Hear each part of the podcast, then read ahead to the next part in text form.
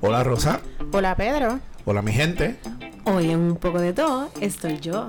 Y por supuesto que muchas otras cosas interesantes. Así es que Sube el volumen. porque un poco de todo acaba de comenzar. Y hola gente, hoy es miércoles 25 de mayo de 2022 y este es nuestro episodio número 48. Eso. Estamos a punto de llegar a los 50 ya. ya, ley de nada.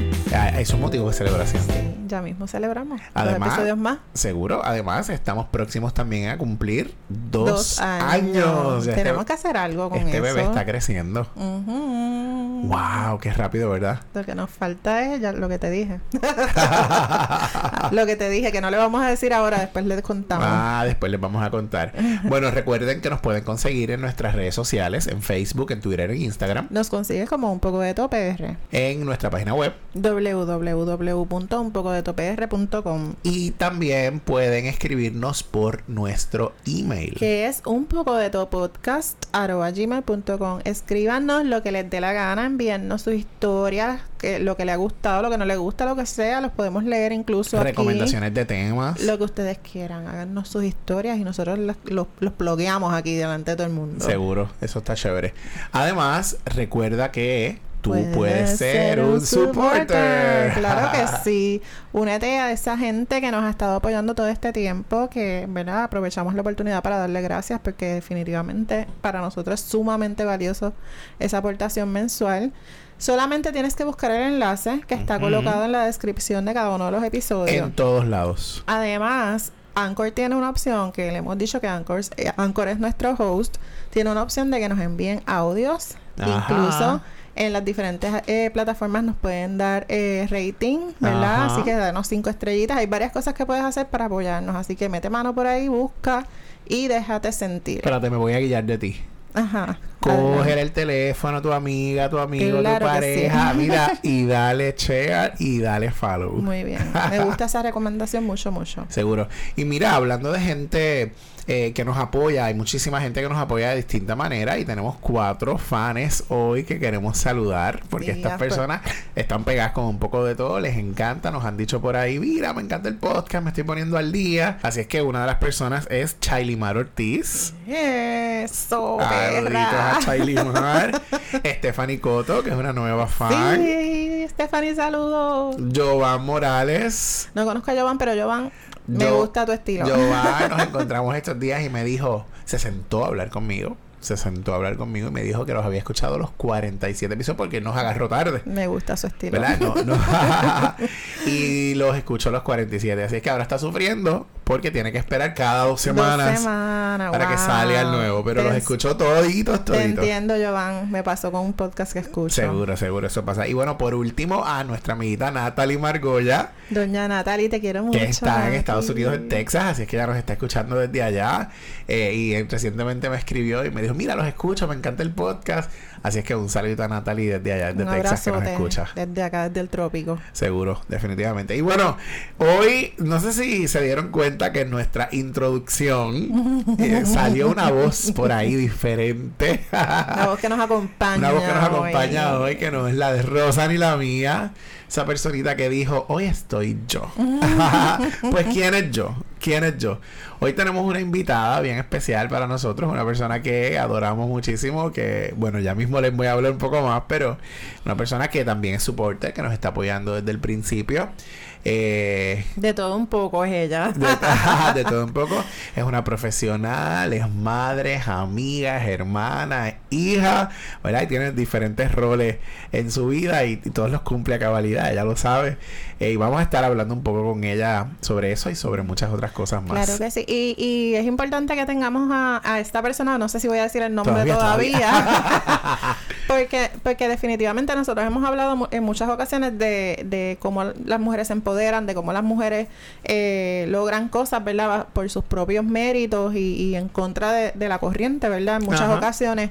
Eh, y yo creo que ella es una persona que, que es como reflejo de eso, ¿verdad? Claro, Eh, lo personifica. Claro, este, ya tuvimos a Rebeca por ahí que nos habló un poco de esa historia, así que hoy vamos a tener a este ser humano maravillosa que nos va a hablar de la suya, nos va a contarle todo.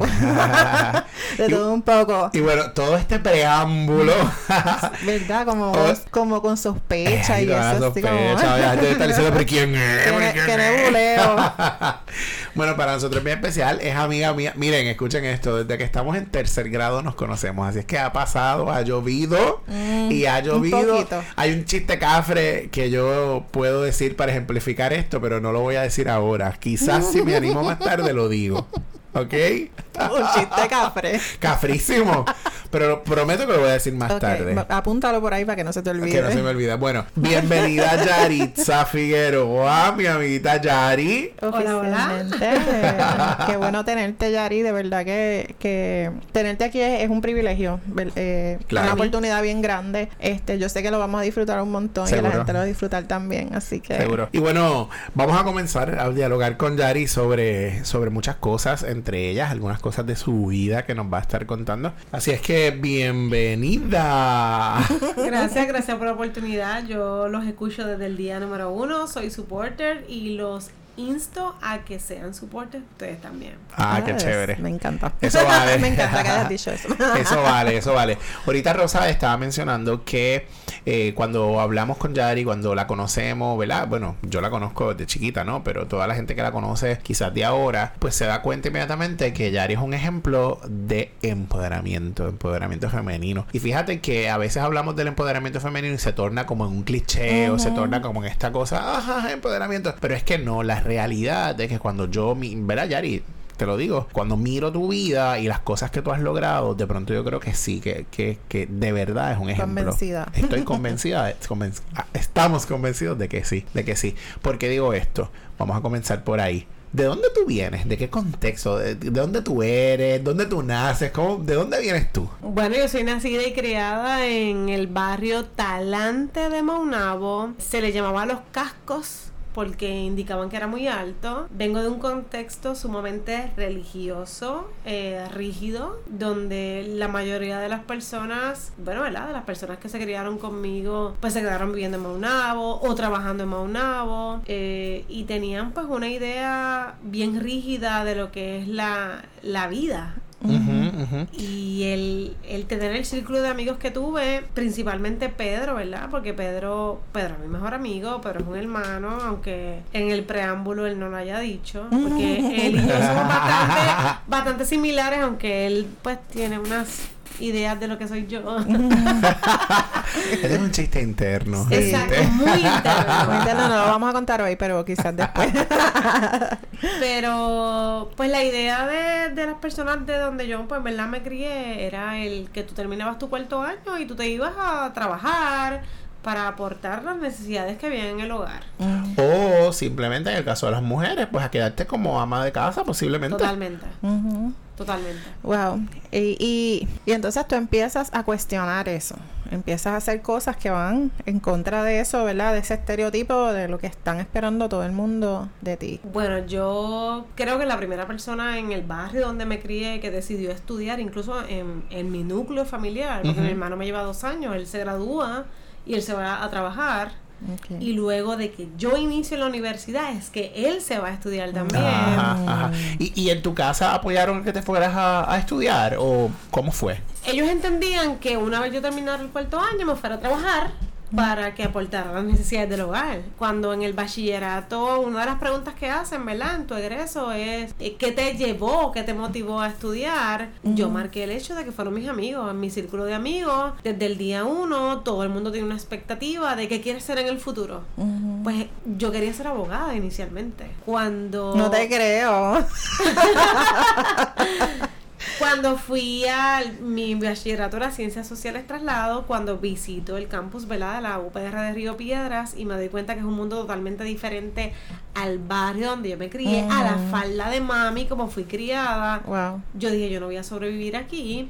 Así que decidí ser trabajadora o ser abogada, perdón, ser abogada, ¿verdad? De, de personas sin recursos, vamos a decirlo así. Así que me convertí en trabajadora social. Decidí estudiar el trabajo social. Pero vengo de un constructo donde, ¿verdad? Yo soy eh, mujer. Y en mi, de verdad, lo que yo realmente me disculpo por mis padres, pero es algo que yo se lo he dicho directamente a ellos. El hecho de haber nacido mujer ya era nacer en desventaja. Eh, y Ujú, más en ujú. esta, ¿verdad? esta cultura tan patriarcal y tan machista. Así que el decidir estudiar, el decidir trabajar, el decidir pues formar mi vida y tomar mis decisiones fue algo como revelar eh, como revelarme en contra de lo que se Claro. me había enseñado. Claro, claro. Claro que sí. Y, y fíjate Y que. yo me imagino que en el asunto, Ajá, perdona que no te deje Sí, hablar, dale, tiene, dale. tiene que haber habido mucha resistencia de parte de tus padres y de tus familiares, porque yo me imagino el miedo de ellos, de decir, porque ella se va a la universidad, porque ella quiere hacer esas otras cosas. Sí, porque se fíjate quiere que- alejar de nosotros, Ah, si esto es tan seguro aquí, tú sabes. Y hay algo que no conocen, así es que, que lo desconocido también Claro, implica temor. temor, resistencia. Claro. Así es que ahorita cuando Rosa te decía, eh, empiezas a hacer cosas o te das cuenta y empiezas a retar la norma, pues yo pienso que desde ahí tú la estás retando. Y No, yo creo que desde pequeña yo, yo retaba la norma. Porque yo fui criada en una iglesia eh, sumamente eh, rajatabla, como decían, ¿verdad? Sí, Todo RT, RT. vivido, exacto, Ujú. RG, RT, bien tradicional, bien. De falda. Exactamente. Y yo siempre fui re- lo que se llama rebelde. A mí me gustaban los pantalones, a mí me gustaba el lipstick, cosas así y, y muchas veces se puede ver como una persona que atenta contra lo que es la norma. Yo siempre dije, nunca me voy a enamorar y nunca lo he hecho y que tengo 41 años Ujú. de una persona de la iglesia porque lo que veía en la iglesia no me gustaba y nunca lo hice. Claro.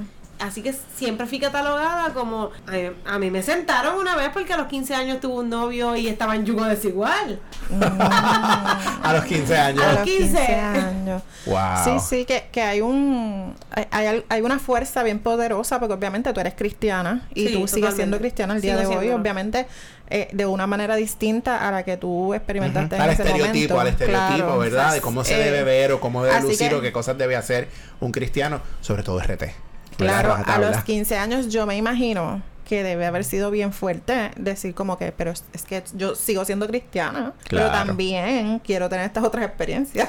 Bueno, es que creo que la palabra fuerte es algo que a mí me describe. Ajá. Porque pese a lo que esté condicionado, ¿verdad? A algo, yo siempre entendía, entendía que yo no estaba haciendo nada incorrecto. Claro. Así que a mí incluso me ofendía el que a mí se me señalara, el que, ¿verdad? Esta persona, este pastor que se me acercó y me dijo, "Oh, para mí fue un impacto grande verte de la mano de un impío. Y yo como que, yo me acuerdo que yo le dije, mis padres autorizaron esa relación y esa persona va a mí casi me visita. Así, desde mis 15 Ah. años. De mis 15 años siempre fue así, pero era algo que era chocante, ¿verdad? Pero, Claro. pues, obviamente el tema, cuando Pedro hizo la introducción, habló del empoderamiento y pese a que en ese momento yo no lo veía como, como empoderamiento, ¿verdad? Porque son cosas que te que, Sí, ni que tú siquiera, construyes, ni, ¿verdad? ni siquiera una palabra que uno conocía no, en ese momento. para No nada. hablaba de eso, Al contrario, yo me sentía como una persona rebelde y retante ajá. porque era la etiqueta que yo tenía. Yo hoy lo veo como algo como, wow, yo siempre tuve estas características, pero las vine prácticamente a resaltar o vine a identificarlas A ponerle ese en mi vida de adulta. Exactamente, en mi vida de adulta. Sí, sí, qué chévere. Fíjate que, que entre las cosas que Pedro y yo hemos hablado mucho, que de hecho las hablábamos antes de empezar, eh, Yari y yo tenemos muchas cosas en común, aunque somos bien distintas en muchas cosas, ¿verdad? Pero tenemos muchas cosas en común. no sé en cuáles porque yo la escucho y yo siempre digo a Pedro, Rosa y yo somos tan iguales. separadas al nacer. Exactamente, yo pienso igual a Rosa. Porque Ay, yo Dios escucho mío. todos los podcasts, yo los escucho. de aquí vamos para Tijuana. Vamos, por favor. No, no, no, no. Mira. Las perdimos. No, yo puedo relacionarme con ese asunto porque de pronto en mi casa no era un asunto religioso, pero sí era muy restrictivo. Mi hermano tenía unos privilegios, mi hermano era mayor que yo. Mi hermano tenía unos privilegios por Que ser tú no varón, tenías, claro. eh, que yo no tenía ni de lejos. O sea, era como no se te ocurra hacer lo que está haciendo Sí, tu sí. hermano, no hay break. Y, y en este caso, no es un contexto quizás tan restrictivo como el donde viene de Yari, ¿verdad? Claro. El Sí, elemento en RT quizás no está. Había religión, pero era pero- más, más un asunto de convencionalismo, Claro. De, de parte de mi familia. Ajá, punto. ajá, ajá. Este, y eran miedos y otras cosas, ¿verdad? Por experiencias que ellos habían tenido con, ¿verdad? Que no, no voy a entrar en detalles, pero ellos pues querían como controlarme todo el tiempo. Así que ellos me tenían ahí, mi- ella, mi mamá. Yo la amo, pero mami era muy fuerte. Y me controlaba mucho, así que también lo puedo ver. Y, y puedo ver cuando en un momento yo, sabiendo que yo no estoy haciendo nada malo, también empecé a retar el, el ¿verdad? lo que está Sí. pasando en la casa. Sí, sí, Así sí. que- Claro. Y entonces, eh, te vas a estudiar, eh, ese quizás como el primer reto, uno de los primeros que, que se ven en tu vida, en tu familia. ¿Cómo tomaron el asunto del estudiar? ¿Te apoyaron? ¿No te apoyaron? Ahorita creo que lancé la pregunta por ahí. La realidad es que una vez yo tomé la decisión, pues no hubo, no hubo una oposición realmente. Claro. Era como, esta es la expectativa, esto es lo que yo deseo, Ajá, pero esto es lo que yo quiero. Porque realmente, pues, nosotros, nuestros padres, ¿verdad? Y nosotros también como padres a nuestros hijos trazamos pues unas ideas de lo que ellos van a hacer, unas metas. Nosotros le proyectamos las metas, pero ellos tienen la autonomía de decidir. Y en mi caso, pues yo siempre he tenido muchos ovarios. Yo siempre he dicho, mira, lo digo ahora. Ajá. Pero yo, si me voy desde pequeña, pues yo tengo mis ovarios bien puestos, así que siempre he tomado mis decisiones y decidí hacer mi bachillerato, gracias, ¿verdad? A Dios y a mis amistades. Siempre lo he dicho donde quiera que me paro y obviamente es una profesión, tú, ¿verdad? Aquí, aquí estamos en cole, somos colegas. los tres. Claro, claro. Eh, y el que estudia trabajo social, ¿verdad? El que me escucha sabe que tra- ser trabajo social es algo de vocación. Y realmente, pues yo tengo esa vocación, llevo 17 años este, Ejerciendo. pues, Ujú. ejerciendo. Pero fue algo bien retante, me tardé 10 años en hacer mi maestría porque pues me casé, mi hijo, y siempre tuve mis excusas. Cuéntame, cuéntame de eso. Eh, ya terminas el bachillerato, obviamente empiezas tu vida, ¿verdad? A trabajar como una profesional del trabajo social, tienes tu nene, te casas. Cu- ¿Cuándo y cómo comi- eh, tomas la decisión de la maestría y cuán retante fue? Bueno, yo tomé la decisión de la maestría, yo creo que desde que yo terminé el bachillerato. Ujú, ujú.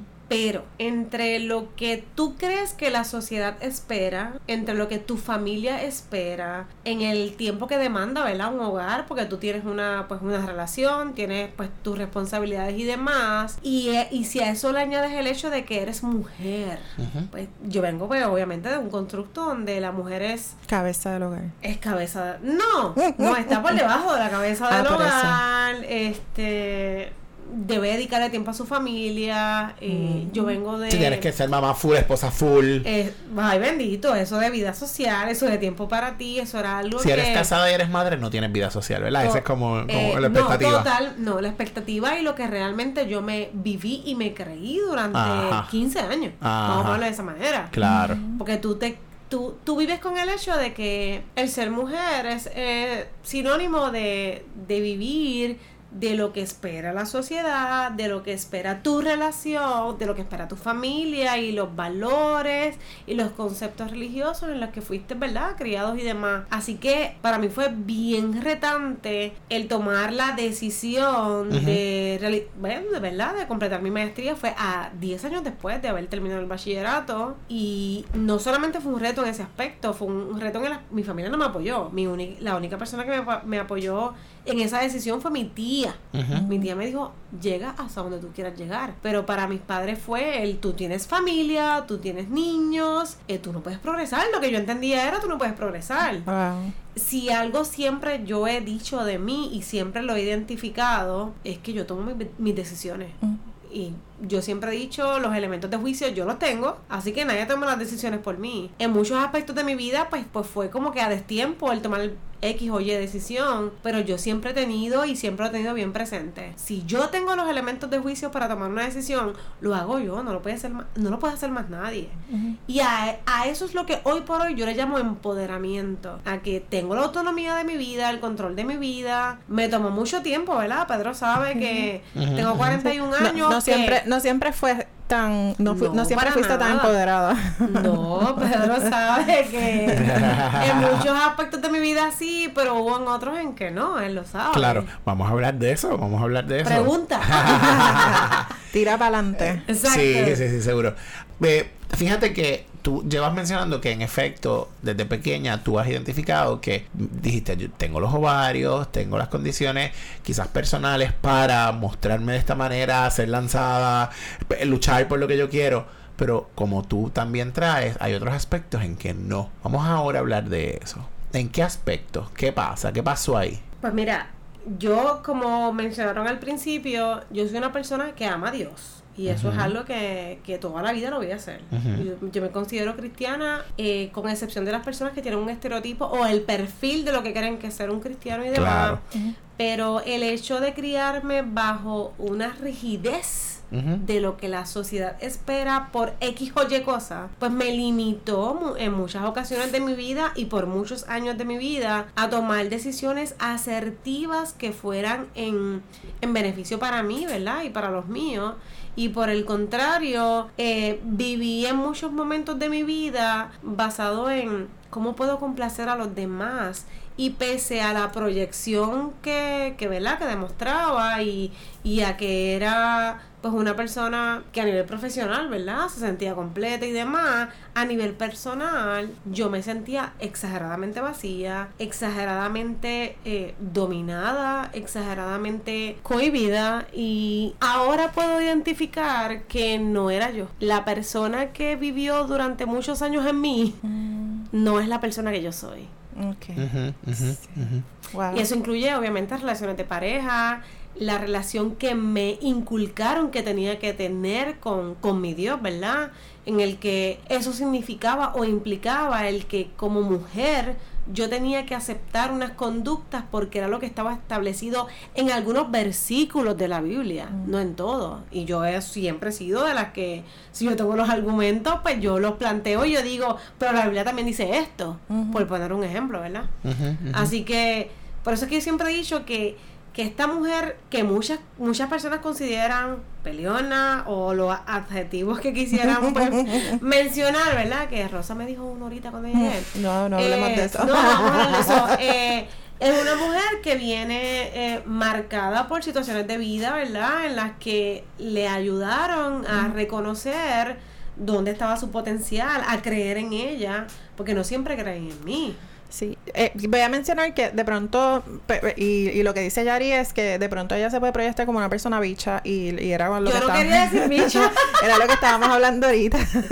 este, pero, pero obviamente cuando tú escuchas la historia, tú dices como, pues mira, ella es una mujer segura porque obviamente pasó, ¿verdad? Por, por estar en un espacio donde no necesariamente se sentía segura, donde no necesariamente tomaba todas las decisiones, donde no necesariamente, ¿verdad? Proyectaba su ser. Se sentía cuidada, validada valorada. Claro, de pronto ahora es tu oportunidad. bebé, tú sabes cómo este es tu momento, así que yo lo puedo ver perfectamente. Mira, a comerme el mundo. Claro, claro que sí. Bueno, Pedro sabe que desde hace aproximadamente tres años, un poquito más, yo tengo un lema de vida que se llama yo mando. el problema es que yo me creo que mando en todas partes. sí, habemos, habemos escuchado algunas historias sobre eso. Como de pronto pedir que cambien la música en los sitios. sí, sí. Pero fíjate que ese, esa frase, ese que se convierte de pronto en tu lema, te ha funcionado para hoy caminar fuerte, pisar sobre terreno seguro. Eh, y hay algo que tú siempre has dicho, y es que te empezaste a probar el asunto hasta que te lo viviste. Tú sabes, como yo soy esto, yo soy esto, yo soy esto, hasta que finalmente lo estás proyectando.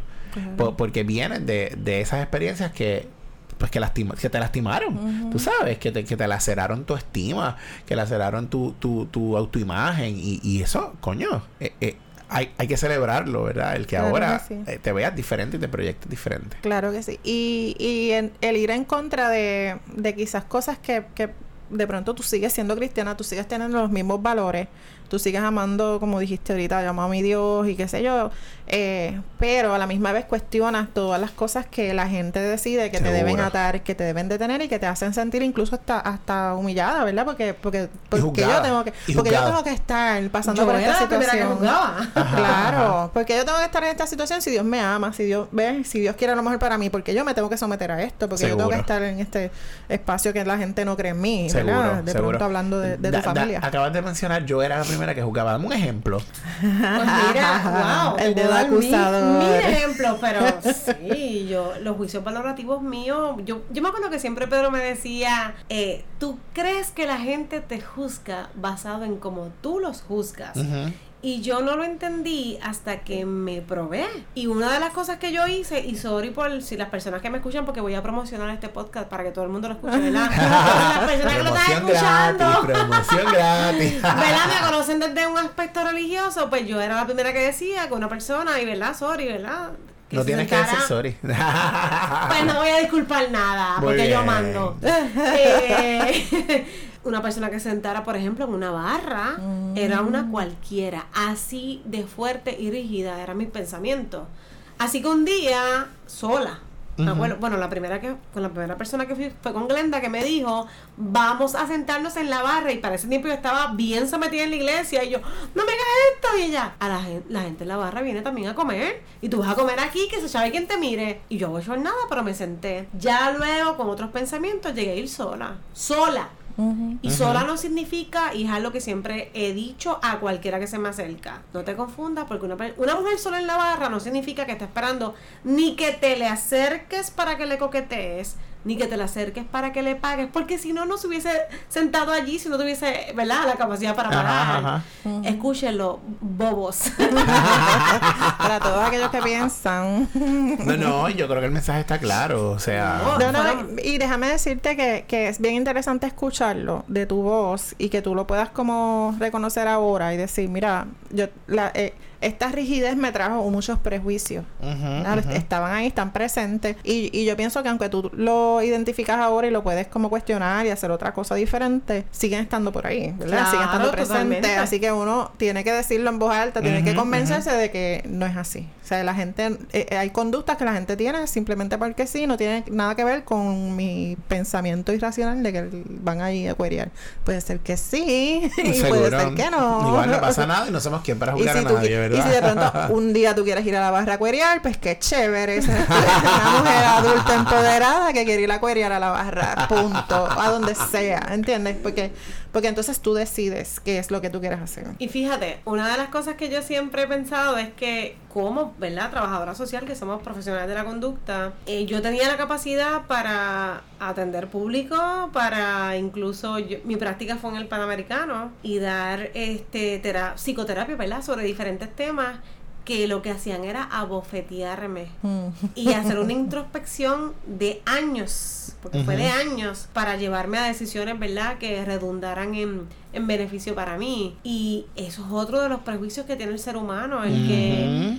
Eh, el que si eres religioso tienes que tener esta conducta y si eres profesional tienes que tener esta conducta y más si eres trabajador social tienes que tener esta conducta, ¿no? Eh, nosotros, ¿verdad? Somos seres humanos. Somos seres humanos y, y, y obviamente yo soy de las que siempre he dicho, yo me valido el que haya pasado situaciones y haya podido superarlas. Claro. Porque hay personas que pues pasan sus situaciones y lastimosamente, ¿verdad? Pues, pues se quedan en ese círculo vicioso por las razones que sea. Claro. Ujú, Y una de las cosas, ¿verdad? Que, que es bien triste, pero yo siempre he dicho que una de, la- de las razones que, que hace que una mujer, y sí, lo digo, una mujer permanezca en un círculo vicioso, eh, muchas veces es el, el concepto religioso, porque se permiten unas conductas porque se justifican o se buscan justificar basado en unos argumentos, ¿verdad? Yo no quiero entrar en eso, ¿verdad? Pero basado en unos argumentos que muchas personas lo aceptan.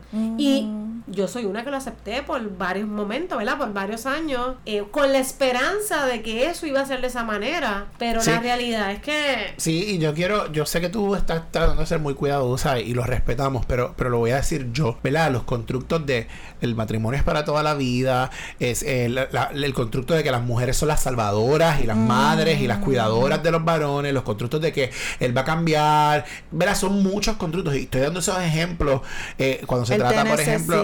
Ah, exactamente. Él está contigo, él ha estado contigo en los mejores momentos porque tú lo vas a abandonar ahora que él, que él ha sido tan débil. Ajá. Y Ay, son muchos constructos que, como tú dices, eh, lo que provocan es que las mujeres y los seres humanos, vamos, se queden en, en un círculo vicioso, en un ciclo de violencia, en ciclos que laceran, que laceran al ser humano, Sí. no importa qué. Claro, y, y, y cuando Pedro dice que Yari está siendo cuidadosa, obviamente no, no queremos involucrar, ¿verdad? Que otras personas, Seguro. sino hablar de, de la experiencia de Yari, de vida de Yari. Sí, Eh, Pero sí, pues es importante, ¿verdad? Darle contexto al Ajá, asunto, ajá, saber de dónde viene y saber por qué es tan importante que Yari haya llegado de- después de haber tenido toda esta experiencia, ¿verdad? De, De vida. de vida, que haya llegado a donde está hoy. ¿verdad? Seguro, Que seguro. eso es- ese es el valor que, que del cual Yari está hablando. En este Claro, yo vengo de una familia, ¿verdad? Con con un constructo sumamente machista. Y si a eso le abonamos el hecho de, ¿verdad? De la religión. Y como he dicho, eh.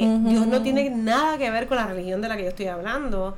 pero sí es, es- es sumamente cierto. Y yo lo digo donde quiera que me paro. En donde las iglesias, y estoy hablando a nivel general, general. Buscan sumar matrimonios o sumar relaciones que realmente lo que necesitan es un punto de final por tener la expectativa o la creencia de que esto es lo que Dios quiere, eh, pero hay una persona que va a asumir esa responsabilidad y, y asumir la responsabilidad implica el sufrir.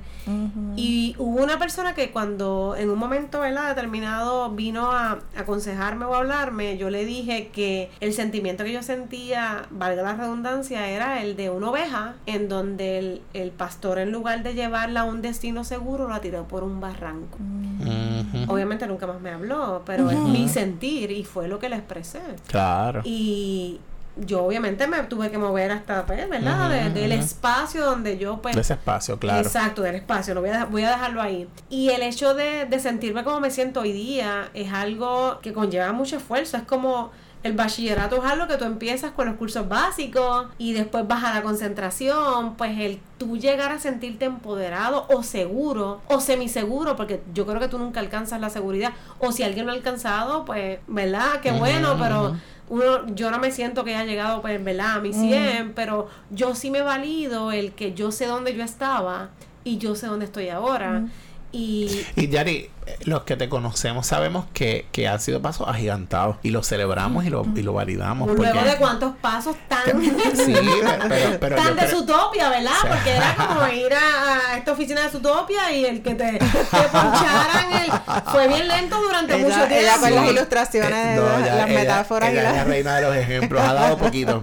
Exacto, bien Pero, poquito. pero no importa la cantidad de pasos, no importa el tiempo, lo importante es que se dieron. Mira, yo Totalmente. quiero añadir algo. Es- Aunque ah, suene clichoso. qué lindo, qué lindo. De pronto, el, el que menciones el que, que los pastores también estén alineados con el asunto de que una persona para mantener un matrimonio no tiene que sufrir, ¿verdad? Eso es tan importante.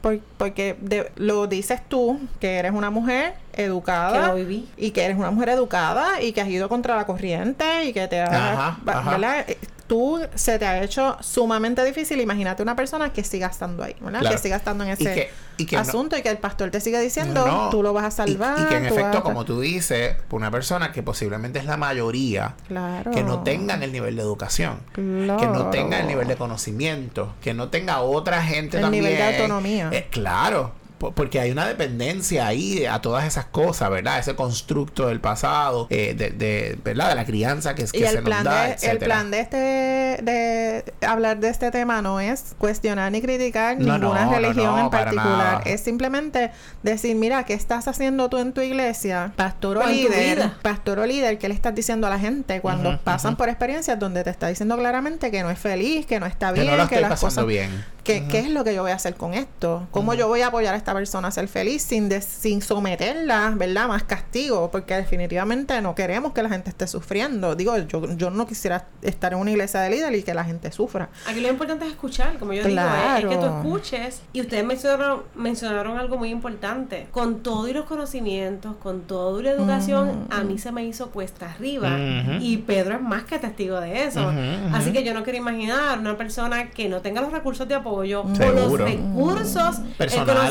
Conocimiento y Ujú. demás para para empoderarse porque el, el que yo esté hoy y Pedro sabe que mi misión de vida y hasta me lo han criticado en diferentes momentos es que toda persona que se me cruce yo voy a darle voy a aportar a que en su vida hombre o mujer el problema el problema con los hombres es que se confunden pero hombre o mujer yo siempre voy a aportar a que a que se respete porque parte del empoderamiento yo lo defino más a que ahora yo me estoy respetando. Me estoy respetando porque estoy tomando mis decisiones basado en que yo sé lo que yo no quiero para mí porque yo sé lo que yo merezco. Y esto es a nivel general. O sea, hablamos de autoestima muchas veces en la vida y laceramos tanto la autoestima de otras personas sin querer porque yo no creo que los consejos que a mí me brindaron, llámese familia, llámese pastores, llámese hermanos de la iglesia, que es como ¿verdad? nos llamamos, hayan sido para afectarme. Claro. Hayan sido basados en lo que ellos Claro. hayan Seguro. pensado que era lo ellos correcto. piensan que eso es lo que es. claro que sí. La persona está genuinamente convencida Totalmente. de eso. Claro que sí, mi mamá pensaba que dejar salir a mi hermano y a mí no era lo que tenía que Tú hacer. estás herida con eso porque Claro. lo mencionaste desde el inicio. Claro que sí. Sí, porque, porque son cosas, son desigualdades que vivimos las mujeres. Que las seguimos viviendo. Claro que sí. Y, y decir de pronto, pues él puede hacer unas cosas que tú no puedes hacer porque yo no. Tú sabes, porque yo no. Y de pronto, ah, este, él janguea con los panas hasta las 10, 11 de la noche y yo estaba en casa ya a las 8. Tú sabes, como... Pero sí. Perdóname, Ferdi, de seguro tú no lo vas a escuchar. Pero por Pero supuesto. Mi hermano se divorcia. Ajá. un, ponle que un año antes que yo. Yo llevo tres años y medio, ¿verdad? Ya separada y divorciada. Y el parte de las felicitaciones o, o el diálogo que mi familia tiene conmigo, ¿verdad? Es, sí, felicidades, en los cumpleaños principalmente, quédate sola.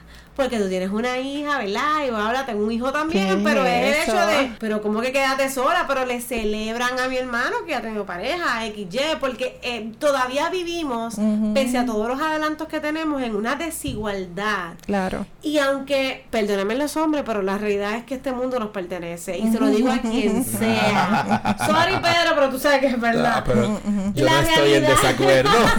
Pero la realidad es que seguimos viviendo limitando, limitando a la mujer, que es como Claro. yo le llamo. Y a lo mejor no lo hacen con mala intención, como tú mencionas. e- Es, justamente con la mejor intención del mundo, pero eso no es lo que tú quieres. Gracias. Para nada. Yo Así vivo que- ahora en lo que yo quiero. Claro que y sí. lo que yo quiero es hacer lo que yo quiera. Así de Muy sencillo. Punto y se Y acabó. me, me funciona mejor, la verdad. Da- Sí, sí, dándolo todo. Sí, y así como has tomado decisiones a nivel personal, también has ido tomando unas decisiones a nivel laboral bien importantes. La realidad es que eh, parte de los cambios que yo he hecho en mi vida han sido en contra de opiniones familiares, em, opiniones personales. Estuve laborando en el gobierno durante 10 años. Tomé la decisión de, de tener un cambio, ¿verdad? E irme a una organización sin fines de lucro donde el pronóstico, ¿verdad? No era el, el más adecuado, pero mi experiencia fue muy grata. Estuve 5 años laborando ahí. Oye, y, y estuviste cinco años, pero tú entras como una empleada, vamos a decir, Bueno. regular, y pasas a ser supervisora. Yo apliqué para ser manejadora de casos y desde el día uno dijeron, no, ella no puede, la realidad. Sí. Ella manda. Claro.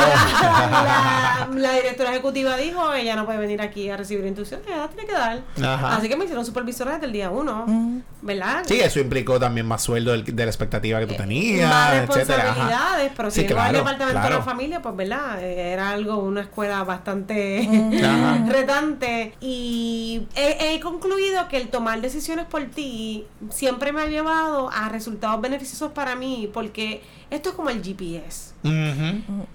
Tú colocas en el GPS la dirección a donde tú quieres llegar. Pero cuando otras personas lo quieren colocar, la realidad es que te vas a redirigir y redirigir y vas a perder el tiempo hasta llegar a tu destino. Y yo siempre he dicho que cuando el GPS, digo, yo soy mi GPS porque yo mando realmente. Claro, eso, está- Realmente. eso no hay duda. No, y el que tenga duda que venga y se sienta al lado yo le explico. La realidad es que yo he alcanzado más cosas y, y cuando, incluso yo he dicho en, en diferentes momentos donde me han invitado, ¿verdad? A, diferentes foros, yo he llegado a pensar si yo estuviese, ¿verdad? Casada, yo hubiese tomado esa decisión. No, porque yo pasaba el filtro de la decisión a la otra persona y el tener esta autonomía me ha llevado no solamente a creer más en mí, sino a, a identificar el potencial que tengo, que si, que verdad, uno siempre sabe hasta dónde puede llegar, pero no se lo permite. Así que. Eh, esta autonomía, esta libertad ante todo, y libertad no me refiero a, ¿verdad?, estar soltera, libertad en, en tomar decisiones, libertad en de, libertad de pensamiento, libertad de palabra. Ahí es que yo hablo de mi empoderamiento y ahí es que yo le hablo a cada mujer y a cada hombre de, de- Sí, porque... de eh, siempre ve a ti. sí, sí. Y eh, hay una palabra que me viene a la mente y es el asunto de la codependencia. Y, y tú te liberaste de eso. Yo fui codependiente y donde quiera que me paro lo digo. Di psicoterapia de codependencia. Cuando ahorita hablé de que me abofeteaba, yo llegaba a mi casa y yo decía, wow, pero yo me Yo paro allí aquí". como, ah, la Ave María, como los abofeteaba a ellos y la realidad me estaba abofeteando yo. Y es bien fuerte cuando tú tienes el conocimiento de algo y tú, tú sabes Sí, hay una si- presión bien Claro, heavy. tú tienes las herramientas y por qué rayos no te las aplicas. Y cuando tú en este momento identificas por qué te mantenías ahí, claro, porque yo tenía la determinación de tomar una decisión de no ser más codependiente, pero a mi alrededor habían circunstancias, incluyendo la religión, incluyendo la familia, incluyendo el qué dirán, que me obstruían a ser feliz. No le llamo a no ser codependiente, a ser feliz, a ser una persona libre y a ser una persona en que hoy pueda estar aquí a esta hora del día grabando con ustedes sin tener la presión de que me tengo que ir a X hora porque la sociedad me obliga a hacerlo por el hecho de ser mujer. Claro. Porque es por ser mujer. Porque al hombre no se le, no se le pide No nada. hay break. Sí, la expectativa es diferente. Totalmente. Sí, sí. Programando yo. Lo puedo ver. lo puedo- lo- todo el mundo está claro en eso. Imagínate. Ah, ya, ya lo tienes claro tan claro, que, rápido. cla- desde hace rato. Ay, Dios mío. Ay, ay, ay. Bueno, esta- eh, quiero que sepa que esta conversación ha sido muy divertida. Nos estamos riendo aquí solos. Muy divertida. Mira, yo creo que está claro, está claro el mensaje que, que tú has adoptado eh, llevar. Llevar empoderamiento y no tan solo a la mujer, como mencionaste ahorita, ¿verdad? A los seres humanos en general. Yo creo que nadie merece vivir en un contexto donde lastimen a uno, donde uno no se sienta eh, libre, como, como mencionabas ahorita. Así es que yo creo que el mensaje está ahí, está claro. Claro que sí. Y yo estoy muy de acuerdo con todo. Punto. No voy a, no voy a abonar más. Así es que, Yari, ¿con qué nos dejas? Confíen en ustedes, crean en ustedes, mírense en mi espejo. Bueno, es bien difícil llegar hasta aquí. Ella Pero- manda. Exacto, porque ahora yo mando, pero las personas, ¿verdad? Eh, escriben el- la historia de nuestras vidas y nos ponen un personaje que no es el que nos pertenece. Así que ustedes son su personaje, así que ustedes escriben eh, las líneas de su cuento. Así que nada, confíen en ustedes y el yo mando es una frase muy mía, pero se las puedo prestar en algún momento determinado. y nada, háganse supporter, háganse supporter. Ustedes botan el dinero en otras cosas. Claro que sí. Y realmente Dile cuando ven todo el equipo que hay aquí, y yo que soy supporter lo digo, hoy mismo voy a aumentar, así que ¿qué esperas tú? Qué ¡Eso! Mira, dicho eso, Y como yo mando, lo van a hacer. Una instrucción. es que divertido ha sido esto. Bueno, gracias, gracias por decir que sí, por estar aquí, por compartir un poco con nosotros tu vida, tu vida, tu historia. Yo la conozco, obviamente, pero, pero un- qué chévere. o sea, que- Ni siquiera un. ¿Cómo Ni se lejos. Ni un atisbo. Exacto. bueno, fue solo un atisbo. Bueno, gente, gracias por escucharnos. Espero que eh, esta historia los empodere, los empodere y que empiecen a mandar en Así sus vidas. Recuerden que nos consiguen en Facebook, en Twitter, en Instagram, Nos encuentran como un poco de topr en nuestra página web. www.unpocodetopr.com Nos pueden escribir por email. Pues, el email es un poco de tu podcast. No estaba preparada. Y bueno, ya Yari les dijo que, sean supporters. Claro que sí, tírense de pecho, los esperamos. Así es que Es un bueno, mandato. Gracias. nos vemos en la próxima. Un abrazo, mi gente.